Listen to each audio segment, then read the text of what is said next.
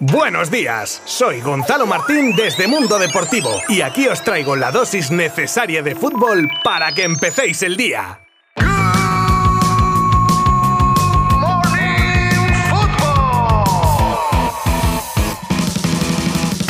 Hola, hola, ¿qué tal? Muy buenas, ¿cómo estáis? Jueves 17 de marzo, jueves de repaso de los resultados más destacados que se dieron en el día de ayer, evidentemente con especial atención al nuevo milagro, gesta o como queráis llamar a lo que ha hecho el Villarreal. Y escucharemos a Emery en la rueda de prensa postpartido, al igual que a Xavi Hernández también en su rueda de prensa, aunque en ese caso previa al choque decisivo de los octavos de Europa League que también juegan los culés contra el Galatasaray. Pero también hablaremos de la situación en la que se encuentra Lewandowski en el Bayern, la actualización de los lesionados del Madrid de cara al clásico del fin de semana, el nuevo récord conseguido por Simeone, nuevas noticias sobre el posible futuro de Haaland, un trueque con Dembélé como protagonista y más cosas que os contaré en los próximos minutos. Os habla Gonzalo Martín y esto es Good Morning Football.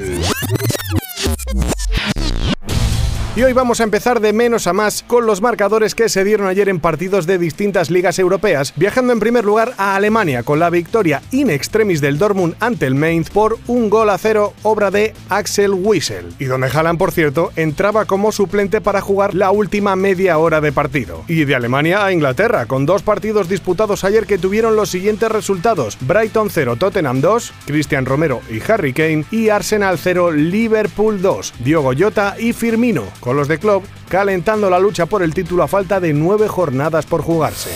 Y ahora nos ponemos serios. Bueno, más que serios, en modo Champions, porque ayer vivimos una de esas noches para recordar sobre todo en lo que al Villarreal se refiere. Pero antes, el Lille perdía en casa ante el Chelsea por 1 a 2, goles de Gilmaz para los franceses, de Pulisic y Azpilicueta para los ingleses, que remontaban el encuentro aunque ya contaban con la renta del partido de ida donde vencieron por 2 a 0. Con lo cual, los de Tuchel a cuartos.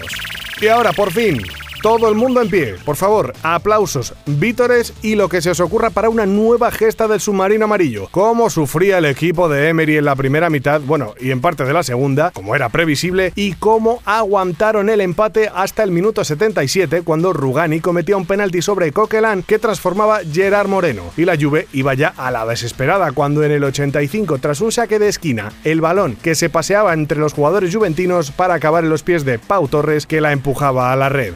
Histórico ante un grande de Europa que culminaba Dan Yuma con la puntilla en el 91 marcando de nuevo de penalti. Los castellonenses se cuelan en los cuartos de final de la máxima competición europea y quién sabe dónde pueden llegar. Escuchamos las palabras de Unai Emery que analizaba así el partido. En unos octavos y contra la Juventus eh, tienes que plantear que, que, va a ser que va a haber muchas dificultades y que las exigentes van a ser muy altas. Pues hemos tenido hoy una gran actuación del portero, necesario. Hemos tenido también que los palos pues delimiten el, el entrar o no entrar el balón hemos tenido que defender bajo, hemos tenido que defender muchos corners, pero a la vez hemos tenido también nuestros momentos de salir y buscar su área. Pero era un partido donde teníamos que hacer muchas cosas bien y una era defender. Ellos si marcaban el gol, pues iba a ser más difícil. Si nosotros marcamos un gol como así ha sido, pues se iban a abrir varias, varias vías ¿no? de, de encontrar más espacios y poder correr. Entonces al final el resultado es abultado para lo que se ha visto 90 minutos, pero lo que se ha visto los últimos 15 es lo que al final se ha reflejado, ¿no? Y ese era el partido largo que hablábamos y, y el ser martillo cuando tocase.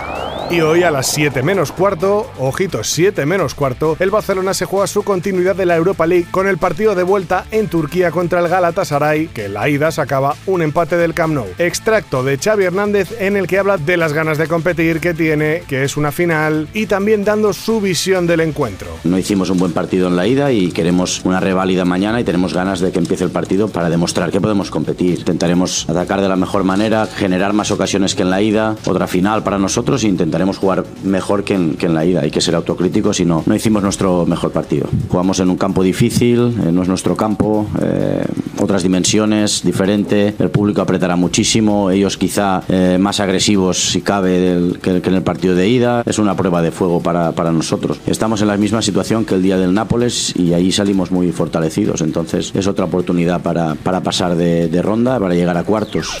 Otros partidos que se juegan hoy son el Estrella Roja Rangers, el Leverkusen Atalanta, el Mónaco Braga, el Lyon Oporto y los dos con más relevancia para nosotros en los que están implicados equipos españoles como son el West Ham Sevilla, donde los de Lopetegui tendrán que por lo menos aguantar el 1 a 0 de la ida, y el Eintracht Betis con los blanquiverdes que intentarán remontar la derrota que sufrieron en casa por 1 a 2.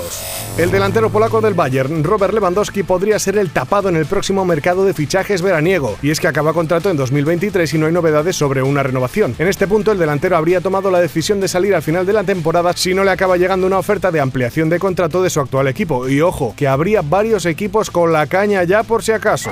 Actualizamos los estados de los jugadores del Real Madrid que se retiraban lesionados del partido ante el Mallorca y no se sabía de su presencia en el clásico del domingo. Pues bien, Mendy parece baja definitiva, de hecho, estará en el dique seco entre 10 y 15 días. Y la gran duda sigue siendo Benzema, que será sometido a nuevas pruebas mañana. No se sabe nada más que sigue con molestias y que los fisios y recuperadores del Madrid están trabajando con el francés.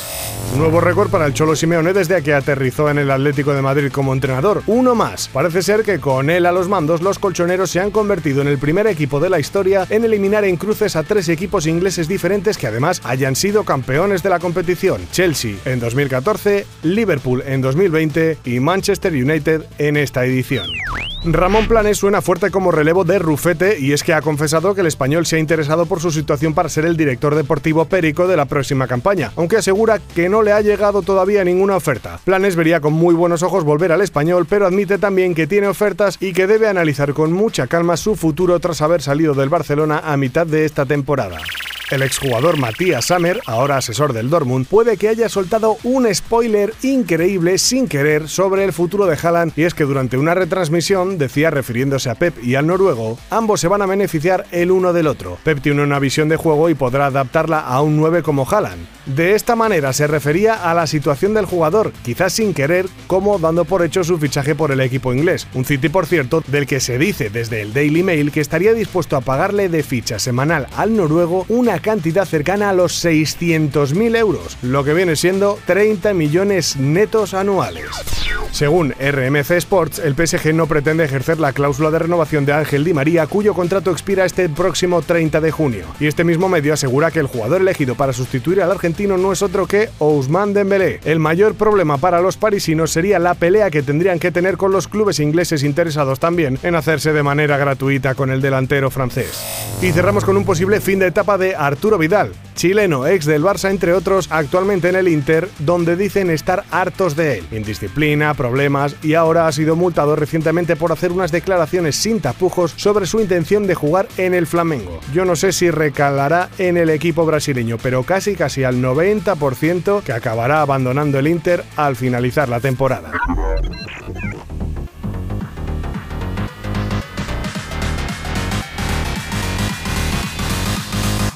Y Good Morning Football llega a su fin. Por hoy, ¿eh? Que aún nos queda un programa para cerrar la semana. Infinitas gracias por elegirnos y acompañarme cada día ahí al otro lado, desde vuestra plataforma de streaming favorita. Y mañana volvemos con muchas más noticias, ya sabéis, resultados, curiosidades, abrazo virtual. Adiós. Mundo Deportivo te ha ofrecido Good Morning Football, la dosis necesaria de fútbol para comenzar el día.